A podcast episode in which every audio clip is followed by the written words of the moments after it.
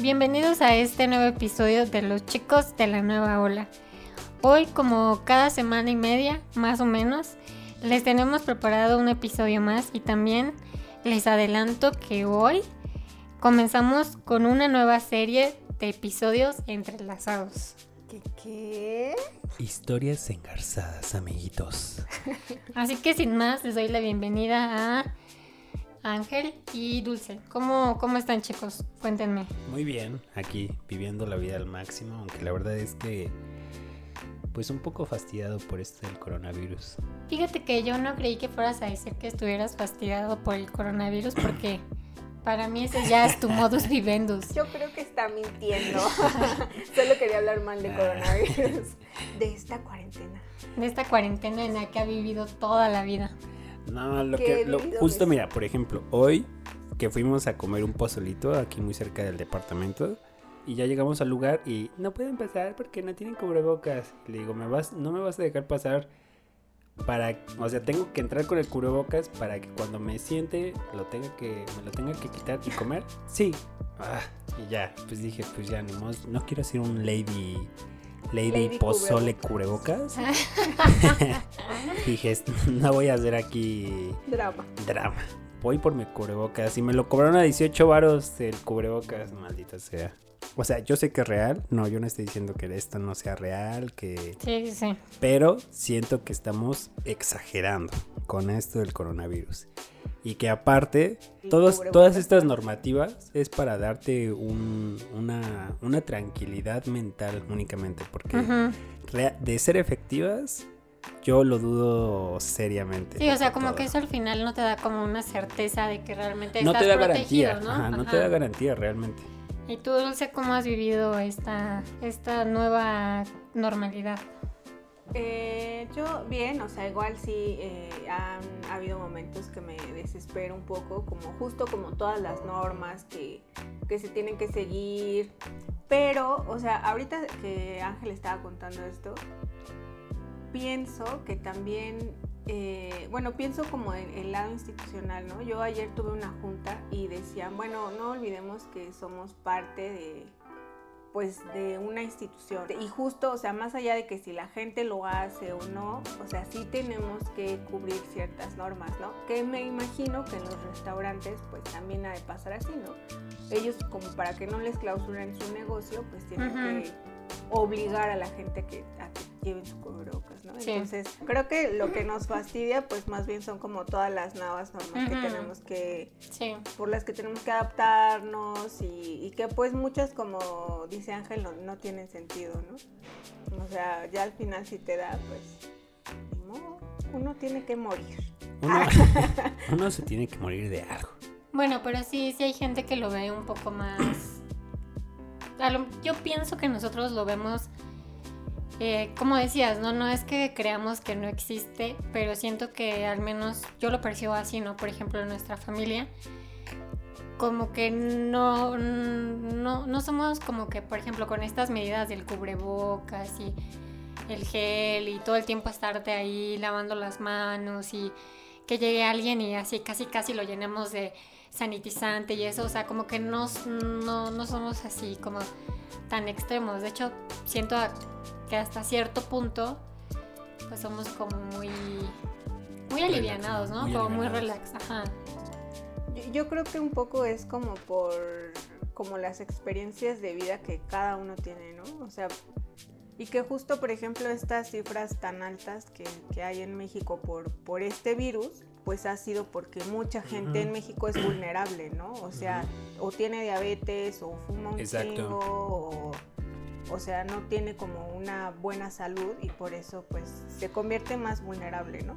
Sí, también está esta parte de, bueno, desde que empezó todo lo del, lo del coronavirus aquí en, en la Ciudad de México, se ha dejado como de lado eh, muchas otras, o sea, hay mucha gente, sí, efectivamente que muere de coronavirus, pero creo que también hay mucha gente también que está muriendo de otras enfermedades y que por todo este tema del, del, virus, como que se ha dejado de lado.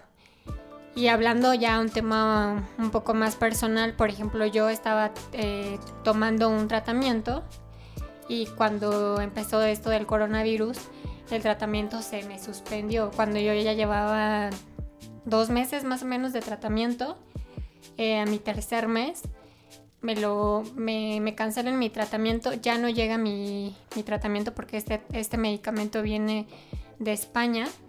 Y entonces, este, ya el tercer mes fue como, no, no, este, no llegó tu tratamiento, ¿por qué?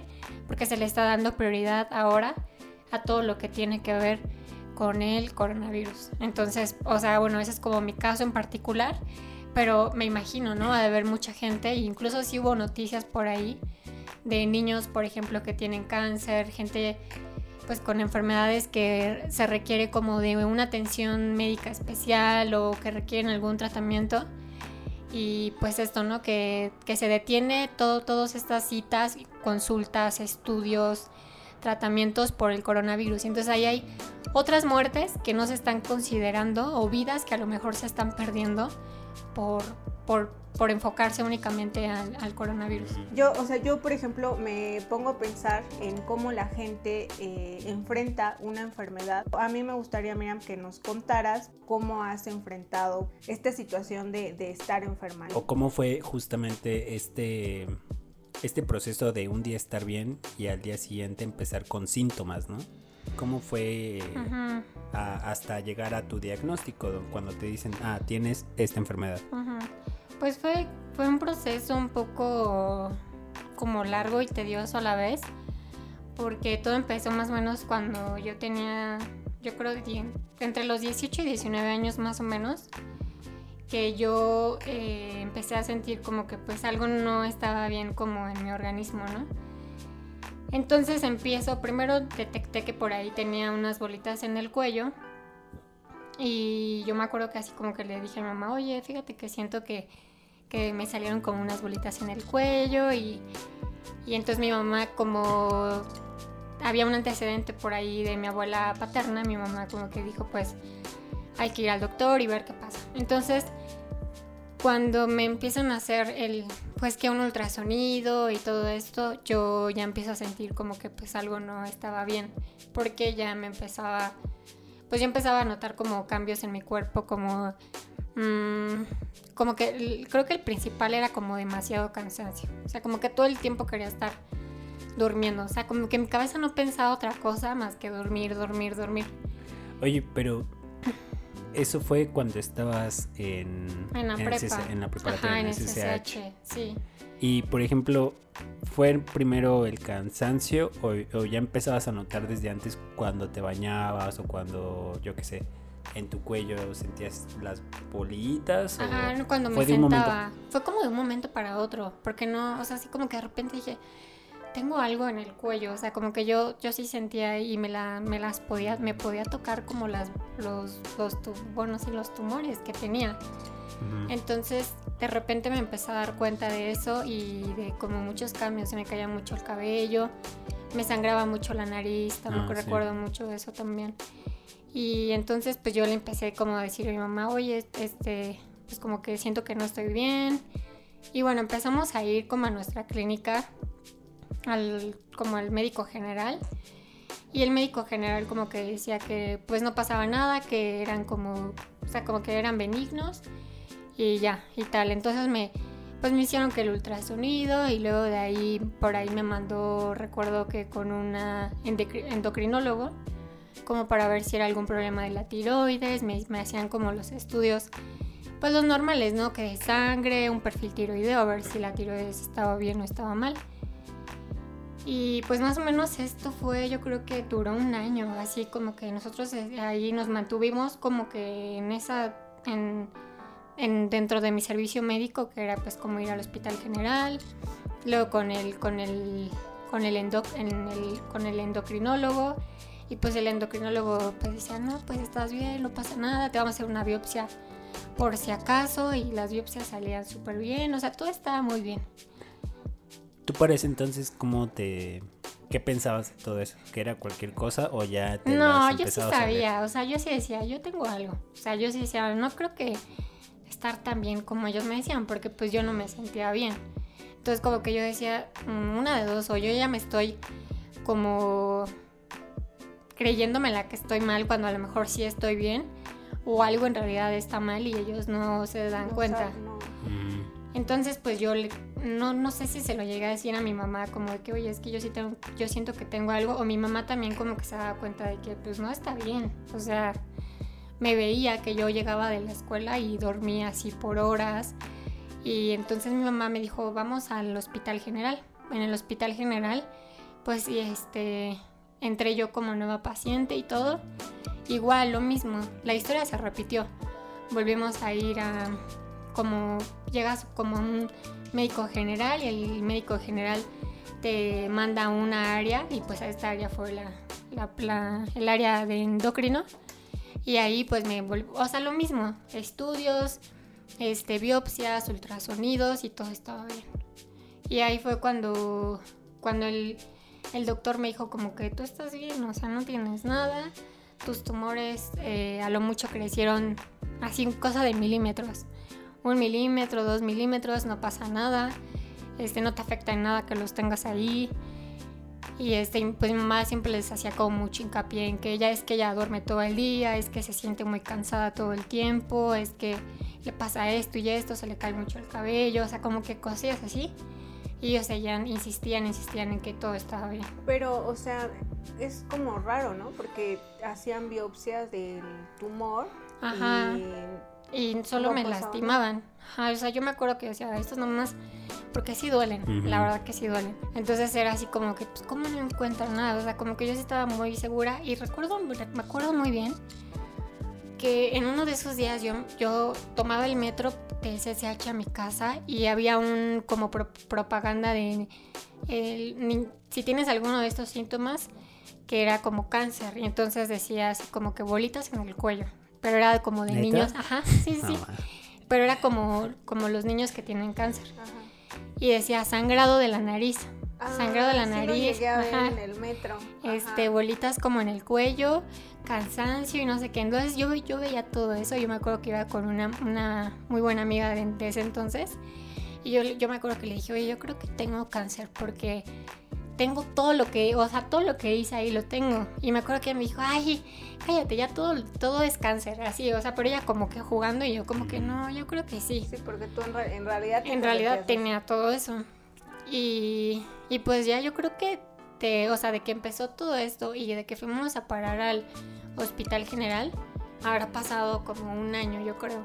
Y por ejemplo, ¿tú qué pensabas, Ángel? O sea, que... Pues mira, o sea, yo ese año en específico, yo la verdad no me acuerdo mucho de Miriam, o sea, de, de los síntomas o de verla mal, justo porque en ese año yo acabo de entrar a la universidad y yo iba en la tarde y Miriam iba en la mañana Ajá, al al CCH. Entonces, si acaso nos veíamos los fines de semana y yo lo que recuerdo de como esos días en los que pues nos levantábamos, desayunábamos todos juntos, bueno, mi mamá, mi, este, Miriam y yo, pues era que Miriam no se levantaba, ¿no? Era las 10 de la mañana, normalmente haz de cuenta que la rutina de, la mañana era mi mamá iba, iba a correr, yo me levantaba como a las 9, 9 y media y tenía que empezar a preparar algo, ¿no? Justo para cuando llegara mi mamá y mi mamá preparaba unos huevos, pues ya había como fruta picada, ¿no? y yo me molestaba mucho de que Miriam no se levantara. Porque yo decía, esta Miriam, bueno, yo decía, pinche Miriam.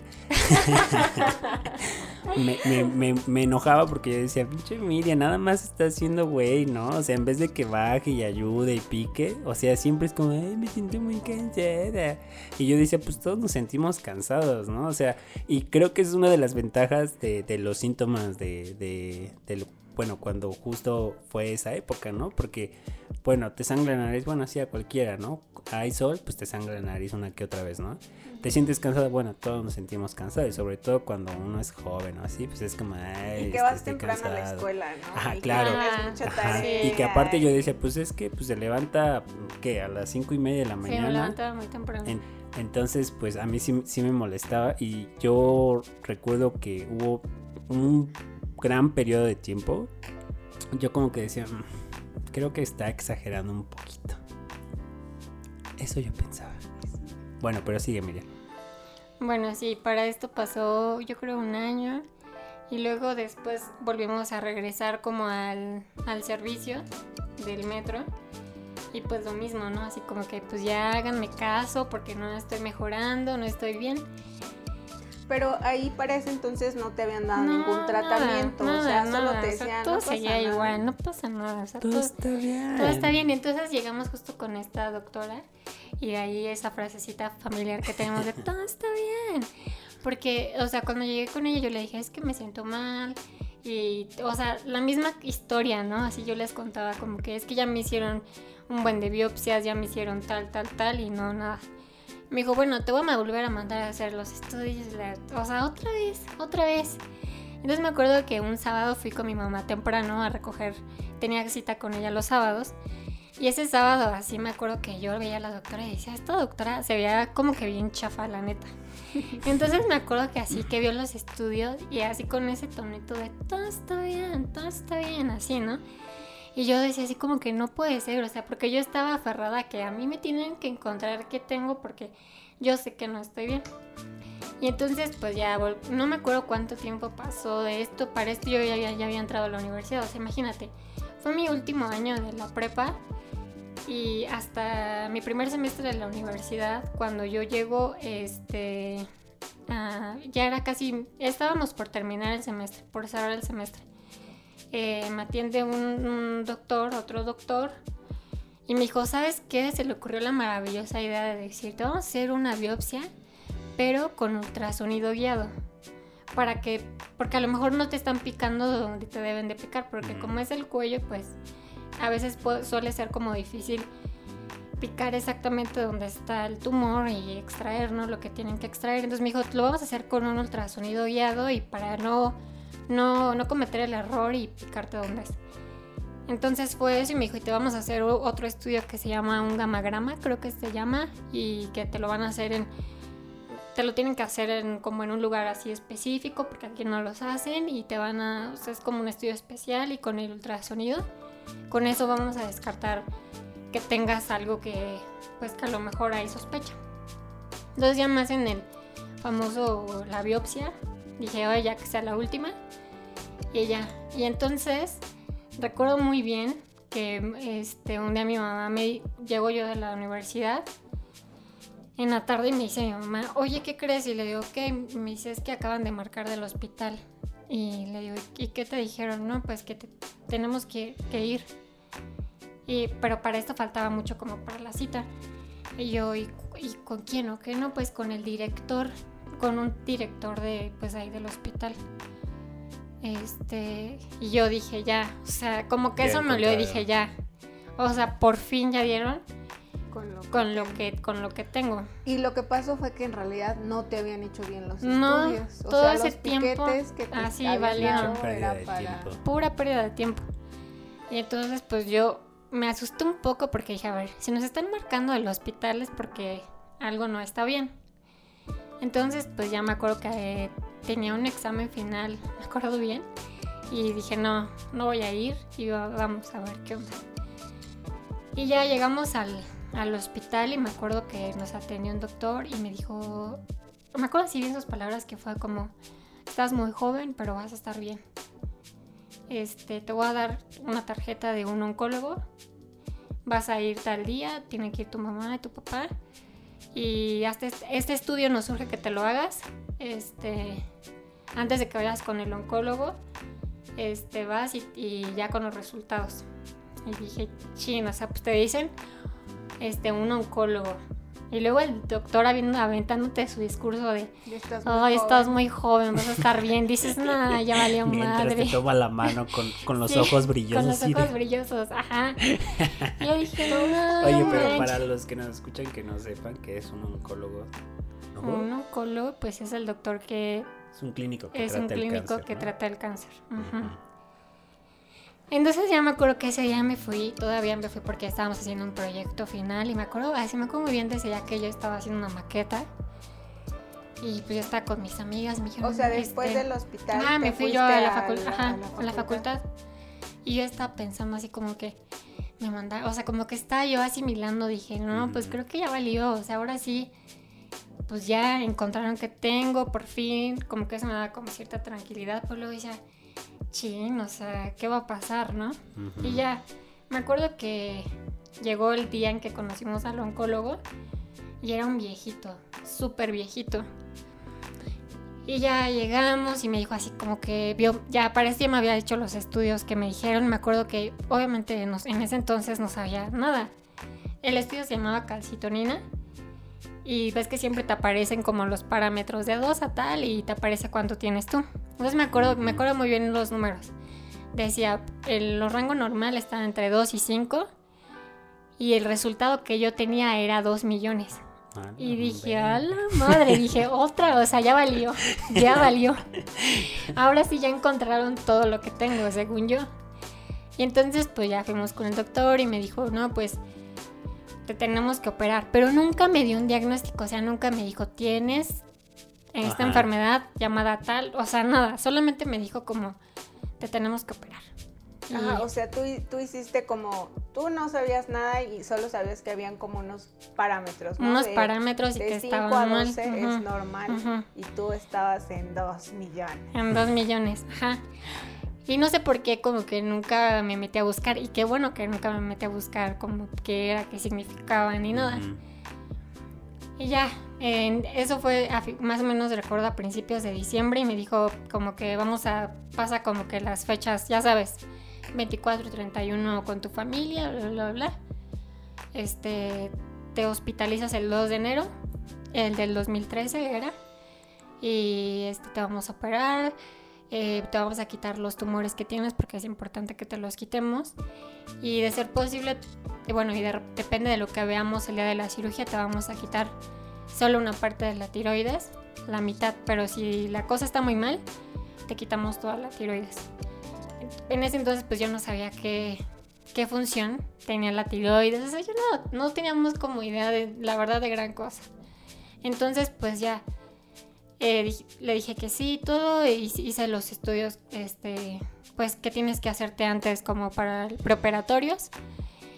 Y ya, diciembre fue así como una fecha como bien Difícil. difícil, porque todos. sí, porque pues ya fue como que a ver, Ángel fue así como que Ángel, tu hermana sí tiene algo, no está payaseando, por Dios, Déjala dormir. déjala dormir. déjala.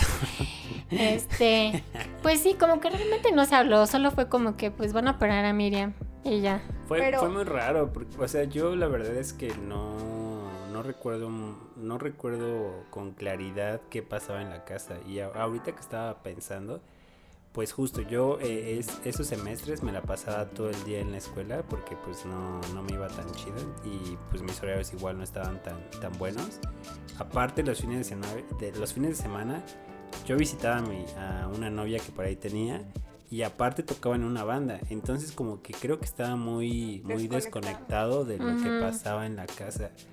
Y que además, hasta donde yo recuerdo, justo no se platicó de manera así clara, textual en la casa, como, a ver, Miriam tiene esto y esto y esto y esto, y va a pasar esto y esto. Yo no recuerdo, como que era como... Bueno, no sabíamos qué tenía en ese entonces, pero nunca se dijo como puede que eh, tu hermana tenga esto y esto. porque además creo que una de las cosas que, que siempre ha pasado, o sea, uno pensaría que en esas situaciones pues el doctor te explica todo, ¿no?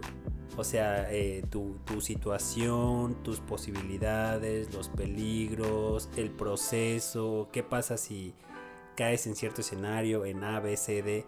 Pero no, o sea, como que simplemente ejecutan y te dicen, ah, te tenemos que operar, eh, saliste mal en esto, te vamos a operar, fírmale aquí si quieres que te operemos para tal fecha. O sea, no hay Sí. como esta, este acompañamiento, ¿no? Entre doctor-paciente, es como, ya, te, te operamos, entonces sí era como muy confuso, ¿no? Sí, Todo era muy confuso. Y aparte, pues nosotros obviamente éramos súper novatos en esto, no, no teníamos idea como, pues, qué preguntar, qué decir. Eh, sí, aparte, pues todo también como emocionalmente era como de, puta, o sea, ¿cuánto tiempo llevamos aquí? Sabíamos que algo estaba mal y siempre fue como, todo bien, todo bien, todo bien. Y de repente un día así de la nada es como, no, o sea, sí estás mal, en efecto, si tienes un problema, eh, no te hicimos el estudio como te lo debimos haber hecho, o sea, sabes, como que, no sé, siento que todo a la vez también pareciera que fue como al principio como muy lento para llegar al final como al punto al de que a ver si está este es, eh, para descubrir como realmente cuál era el problema no y entonces pues ya llega el día de llega el día de la cirugía y recuerdo recuerdo muy bien que yo como que no, o sea, como que no sabía cómo, cómo sentirme, como que sí tenía miedo, pero a la vez como que yo decía, bueno, pues ya creo que voy a poder estar bien. Eh, a lo mejor ya a partir de esto todo va a estar bien, ¿no? Y, pero a la vez también con miedo porque pues nunca en mi vida me habían hecho una cirugía y no sabía como lo que iba a implicar todo eso. Y que además no sabía lo que me esperaba. Entonces recuerdo muy bien que, ajá, recuerdo muy bien que pues mi mamá así como que me se despidió antes de mí. Cuando mi mamá se despidió de mí, cuando ya me llevaban como al quirófano, ahí fue cuando ya fue como el miedo de decir, si me pasa algo ya no los voy a ver. Este, sí, como mucho miedo, ¿no? A, decir qué va a pasar después. es como miedo a, a la incertidumbre, ¿no? Sí, a la incertidumbre y también que bueno, ahora que ya, ya lo veo, definitivamente después de ese día, pues ya no volvió a ser... Sí fue como un cambio en mi vida, la verdad. Es que de a partir de ahí, pues ya todo cambió. Pero en lo personal, para mí, ese mes de diciembre, ese mes de diciembre, antes de que operara a Miriam, porque a ti te operaron en enero, ¿no? O en... En enero del 2013, sí ese mes de diciembre siento que, como, como decía Miriam, fue muy complicado. Y fuimos, antes de la operación, fuimos a Cancún. A Cancún. Fue muy raras esas vacaciones. O sea, creo que creo que mis papás planearon esas vacaciones pues para que antes de que pasara todo eso pues tuviéramos un momento chido, juntos. juntos. Fue a un hotel muy grande, ya sabes, todo pagado. Pero rentamos un coche. Ajá, rentamos un coche, no lo ocupamos. Nada más estuvimos comiendo, pero también como que, fue, raro. Y la verdad es que yo también. Yo estaba en mis ondas y realmente creo que no di de mi parte. Y, y, no sé, como que me he quedado con esta idea, ¿no? Con quizás decirlo, esta culpa. De que quizás yo andaba así con mis cosas personales, con mis conflictos y quizás no me di mi, no me di el tiempo de poder ver qué estaba pasando en mi entorno y entender lo que mis papás estaban buscando al ir a, estas vacaciones, de convivir juntos, de yo estar con mi hermana y yo era así como, ah, el mundo me odia, conspira contra mí, cuando realmente no me daba cuenta de lo que estaba pasando en mi entorno, ¿no? Y, por ejemplo, ¿tú qué pensaste en esas vacaciones? O sea, ¿qué pensabas? No, fíjate que no, no me acuerdo. O sea, sí recuerdo obviamente el viaje, porque fue así como un fail total. Pero tenía miedo, o sea, sí era como miedo de decir o sea, aunque sí, no, no saber qué iba a pasar después. O sea, eso como que me daba miedo. Y también como que yo veía a mi, o sea, en especial a mi mamá, como muy preocupada. Y eso siempre como que causó en mí como, este, angustia. Ajá, era como angustia. Sí, esas, esas, esas este, vacaciones fueron extrañas. Creo que lo que decía, pudimos haber dado más para intentar pasarlo bien, porque curiosamente fueron las últimas vacaciones que tuvimos, así, ¿no? Durante muchos, muchos años. Fueron las últimas y fueron, no fueron tan buenas. Pero, pero igual ya no había tanta como, o sea, más bien la comunicación, porque yo creo que ahora tienen mucho más comunicación, ¿no? O sea, tus, tus padres con ustedes. Con sí, como te decía Miriam, después de eso muchas cosas cambiaron, ¿no? Pero tú qué dirías, ¿para bien o para mal? Para bien. Sí, yo también.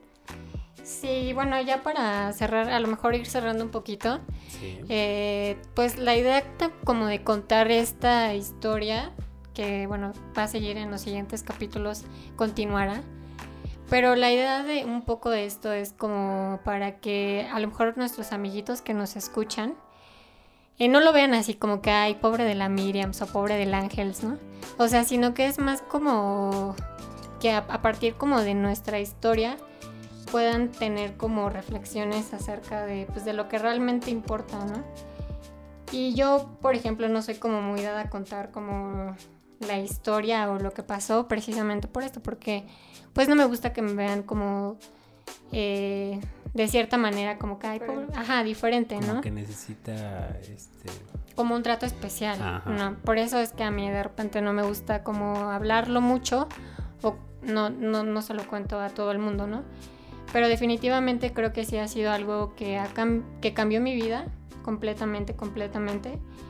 Y, bueno, hasta ahorita puedo decir que qué bueno que pasó todo lo que ha pasado porque me ha hecho ver la vida de una manera muy distinta. Que creo que si no, si no fuera por eso, a lo mejor ahorita no, no disfrutaría como de las cosas que disfruto o no vería eh, de la forma en la que veo a lo mejor la vida.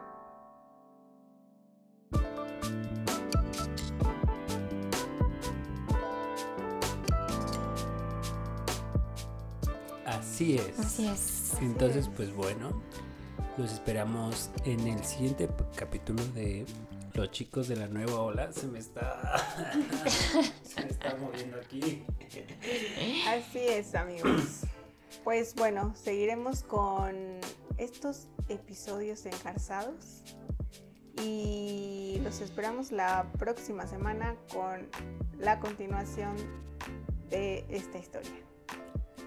Nos vemos. Nos vemos. No olviden compartir, seguirnos en nuestras redes sociales. darle- Seguirnos en Instagram como los chicos de la nueva ola o... Nueva Ola Podcast. Ah, ¿no? sí, sí, sí, sí, sí. Como nueva ola podcast o buscarnos así directo como los chicos de la nueva ola. No olviden seguirnos y también anímense a escribirnos por ahí en, en nuestras publicaciones y decirnos eh, qué les gusta, si quieren que sigamos hablando de esto, que cambiemos eh, de algún, o que hablemos de algún tema en especial, ¿no? También, también, también. Sí, señor. Entonces no se olviden compartirlo, que estos próximos cinco capítulos van a estar picosones. Si Buen y nos quieren mandar saludos también, claro. Sí, sí, sí. Bueno, pues nos vemos. Muchas gracias. Hasta luego. Hasta la próxima. Adiós. Adiós. Chao.